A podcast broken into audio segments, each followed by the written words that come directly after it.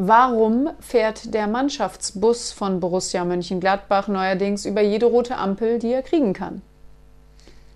Die haben gehört, dass man damit wenigstens ein paar Punkte in Flensburg holen kann.